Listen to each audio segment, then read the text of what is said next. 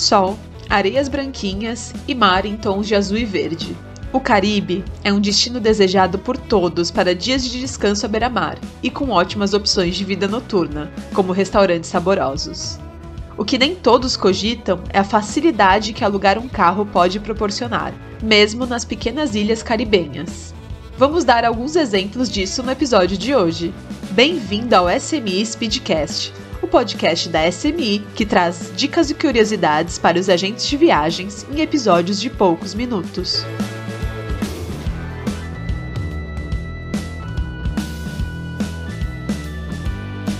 Em Curaçao, por exemplo, uma das principais ilhas do Caribe pode ser melhor explorada com o auxílio de um carro. Essa ilha é considerada grande e algumas atrações são bem distantes umas das outras, e também da capital, Willemstad, que não pode faltar no roteiro. Um carro, nesse momento, é uma ajuda em tanto para otimizar a viagem. A praia de Quenepa Grande é uma das mais populares por lá já que é gratuita, de águas tranquilas e com um dos cenários mais bonitos. Ótimo para voltar para casa com fotos memoráveis do paraíso. A praia fica a 44 quilômetros da capital, cerca de uma hora de distância. E por falar na capital de Curaçao, Willemstad possui influências da colonização holandesa.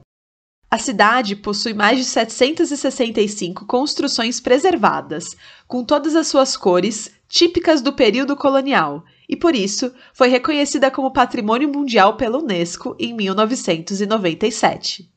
Para além de Curaçao, a República Dominicana também é um destino que o aluguel de carros é mais que bem-vindo. Punta Cana é a cidade mais popular, um verdadeiro cartão postal com infinitas possibilidades de atividades, principalmente para viagens em família. Mergulho, kitesurf, windsurf e observação de golfinhos são algumas delas.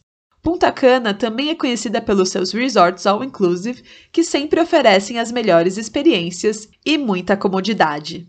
Mas para quem busca um pouco mais de aventura em um cenário diferente das tradicionais praias, ao norte do país fica Jarabacoa, que abriga o Pico Duarte, o ponto mais alto do país. Os viajantes buscam essa região para a prática de trekking, para chegar até lá, é necessário percorrer os 330 quilômetros de distância, realizados em aproximadamente 4 horas.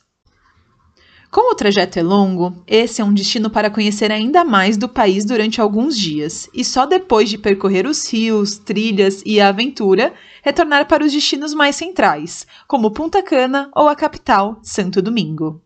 Existem uma infinidade de roteiros que podem ser realizados pelos países caribenhos. Opção é o que não falta. É possível realizar esses trajetos com Alamo, Enterprise e National. Você pode fazer a reserva ao acessar o site aimpro.com ou ainda entrar em contato com a nossa equipe para tirar dúvidas sobre tarifas, comissões e documentações. Compartilhe esse episódio nas suas redes e siga a SMI no Instagram e no LinkedIn no arroba smi.travel para saber das atualizações dos nossos produtos e serviços e também ficar atento para o lançamento dos próximos episódios. Até a próxima!